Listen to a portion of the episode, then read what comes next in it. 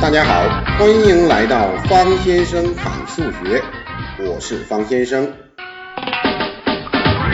数学其实很可爱，调侃细说不乱说，与数学书完全一致，与历史书不完全重合。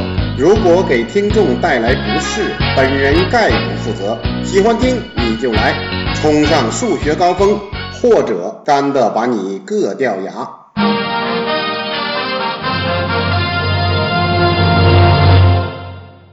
本集来侃一侃科学技术法。科学技术法这小名字起的，你说它不科学都不行。五个大字：科学计数法。中考必须得考一个题呀，核心词是计数法。要说这计数法呀，就是把一个数记下来的方法呀。节省记事我都侃过了呀，当然你也可以节省计数啊。这样干是不是有点麻烦呢？聪明的老祖宗早就有办法了。最早的计数啊，源自原始公社制的时候。那个时候大家的财产共有啊。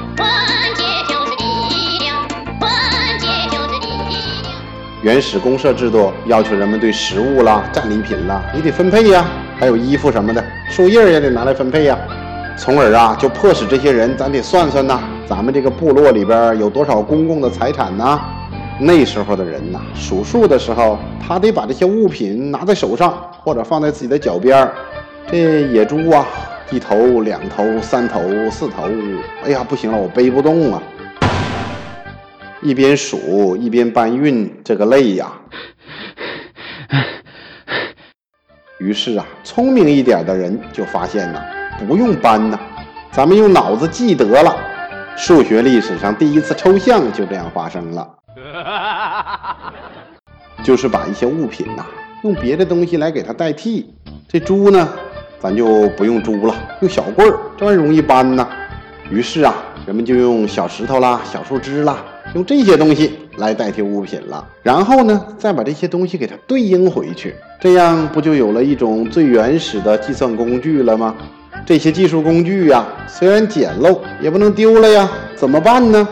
就用小绳子啊，把它穿上，这就导致了最新的计算工具算盘，哎，就发明出来了。这种最古老的计算机呀，直到今天还在使用，不过快没人用了。方先生估计呀，以后中药堂里边一定要用，用它呀，已经不仅仅是计算了，这里边还有中华文化呀，传承咱们老祖宗的东西，和中医中药这么一配，哎，还真是一套东西呀。最早啊，人们计数是二进制的。什么是二进制啊？数数的时候就是零一零一，然后就进位了呗。你家那开关只有开和关吧？这就是二进制的思想啊。计算机最基本的运算就是二进制，所以方先生可以说，计算机只认识零和一。但是你可以解决千千万万的问题呀。这个呀，告诉我们：万丈高楼平地起。基础扎实了，你就是未来的数学家。我要当学霸，不是一群学。后来呀，人们就发现这二进制不太好用啊，于是啊，就有了五进制，五个进一个。怎么想到个五个进一个呢？我估计呀，是我们的老祖宗发现自己的手指有五个。当然呢，古代这个计数啊，用汉字书写。当时都用毛笔呀，总掰手指头也不雅。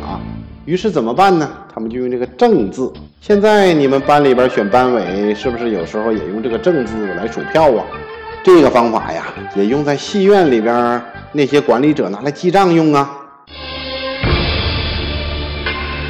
话说清末民初，戏园是人们主要的娱乐的地方。每天戏园里迎来很多观众啊，那时候也没有门票这种东西啊，戏园里边就安排服务员，那时候啊叫暗幕，在戏院门口招揽顾客呀。客官里边请，快来快来快来呀！梅兰芳大师亲自莅临演出，票价三个老钱，凑足五位了就开始入座呀。这记账先生啊，那时候叫司事，便在黑板上写一个正字。坐席前摆个八仙桌，看客可以边品茶边看戏。稍后由服务员来负责数人数啊，收费呀。Zero, one, two, three, four, five, six, seven, eight, nine。散场结账的时候准确无误啊！听方先生这段长知识吧。有的听众一定会说了，古人没有发现自己有两只手吗？你一只手你就五进制？当然发现了呀，要不后面怎么有了十进制？当然也有的古人是这样的，他们把自己的鞋脱了，发现哎呦，这玩意儿可以二十进制啊，还真是这样，有二十进制。嗯，那俩兄弟把鞋一脱，四十进制；三姐妹把鞋一脱，六十进制。我晕，这样干有点问题啊！一百进制呢，全家人把鞋一脱，赶上这一家全是汗脚，我的天哪，眼睛都睁不开了，讨厌讨厌！于是人们就只用手了，固定在十进制，直到今天。当然还有十二进制、八进制、十六进制，尤其这十六进制啊，被用在计算机上面。如果你以后变成一个计算机的高手，或者什么黑客呀，十六进制你是绕不开的。说了半天，人们计数有这么多种方法，怎么还整出个科学技术法呢？五千年前呐，五千年的风和雨啊，藏了多少梦？那时四大文明古国早就已经从母系社会过渡到父系社会了，男人终于可以当家做主了。中国开始出现纯爷们儿了，看来小沈阳不是第一个纯爷们儿。人家是纯爷们儿。生产力的发展导致就有了国家的雏形，生产规模的扩大也刺激着人们对大树就有了需要。某个原始国家组织一支部队。国王陛下总不能老是说，我们这支战无不胜、攻无不克的部队共计有九个士兵。我晕，这也不行啊。于是慢慢的就出现了十、百、千万这样的符号，在我国商代的甲骨文上就有八日辛亥允歌伐两千六百五十六人这样的字样，什么意思啊？就是啊。八号那天，辛亥那天呢，消灭敌人两千六百五十六人。你真聪明，字没少刻呀，估计那只乌龟也够疼的呀。在商周的青铜器上也有一些比较大的数字。以后呢，就开始逐渐出现了什么亿呀、兆啊这样的大数单位。咱们再看看国外，在古罗马呀，最大的计数单位就是千呢。看来呀，古罗马再牛，也文明程度不够啊。要不四大文明古国，古巴比伦、古埃及、古印度和中国，怎么没有古罗马呢？有人说方先生，你说的不对呀，是古中国，其他的你都加了古啊，为什么不加呀？在方先生心中啊，我们现在也文明啊。给大家来一次爱国主义教育的大普及，我爱我们的国家。不仅仅因为我生活在这片土地，方先生到国外去看过，移民呐，真没有你想象那么爽，永远是二等公民呐。What？老外，你以为是要你过去呀？你说我有技术，技术移民，人家呀是要你的下一代呢。你想啊，夫妻两个人都是高智商的，到了国外能生出一个笨蛋吗？人家呀是要你的下一代。你这代人呢，在文化上总是融不进去。你到国外永远是华人呢，回到国内，哦吼，好像也融不到我们中华文化了，脚跟都飘起来了。所以说呀，走遍全球世界，风景这边不错。所以方先生说，我们还是好好建设我们的国家，让我们的国家屹立于世界的东方。东方红，太阳升以后屹立于世界的东西南北中。咱还说古罗马吧，刚刚说到他们用 M 表示一千，那三千呢就是 M M M，那一万呢就是十个 M 排成排呗。真不敢想象，如果他们需要记一个数一千万怎么办？难道他们要写上一万个 M？总之啊，人们寻找把这些大数记下来的方法呀，花了不少的精力，烧坏了不少的大脑。那是谁搞出这么个计数法呢？他就是阿基米德。别人笑我太疯癫，我笑他人看不穿。就是那个说过“给我一个支点，我能撬起整个地球”的科学家，就是他。方先生第一次听到这句话的时候，我就想啊，老阿呀，你是不是疯了呀？给你一个支点，你也撬不起来呀，没有杠杆呢。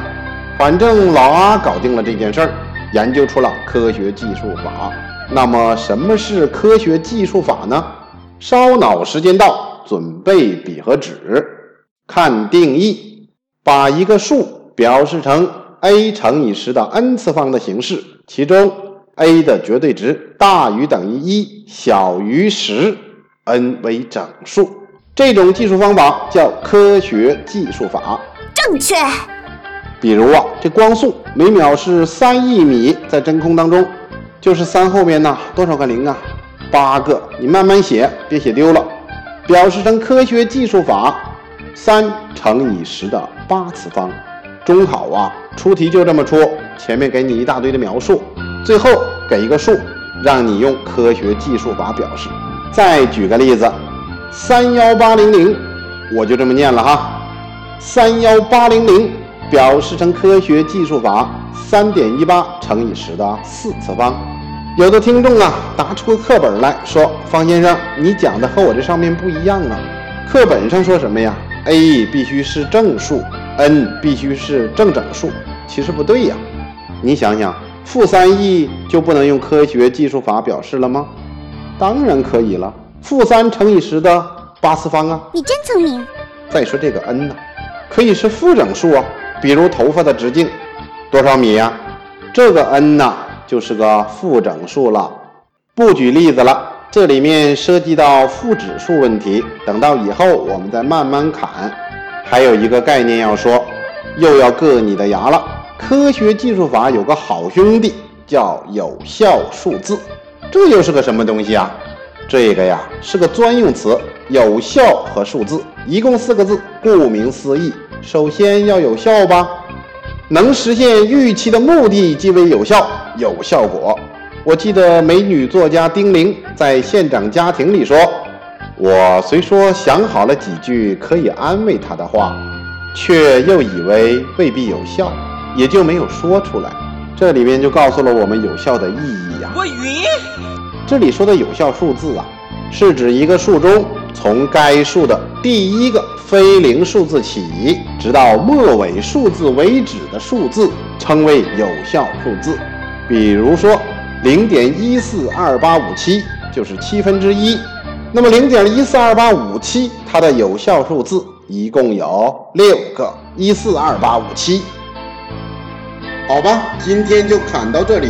想听更多的内容，欢迎加入我的私人微信派幺幺九，也就是 P A I 幺幺九。今天加入的朋友，我会把戏园子里的照片发给你哦。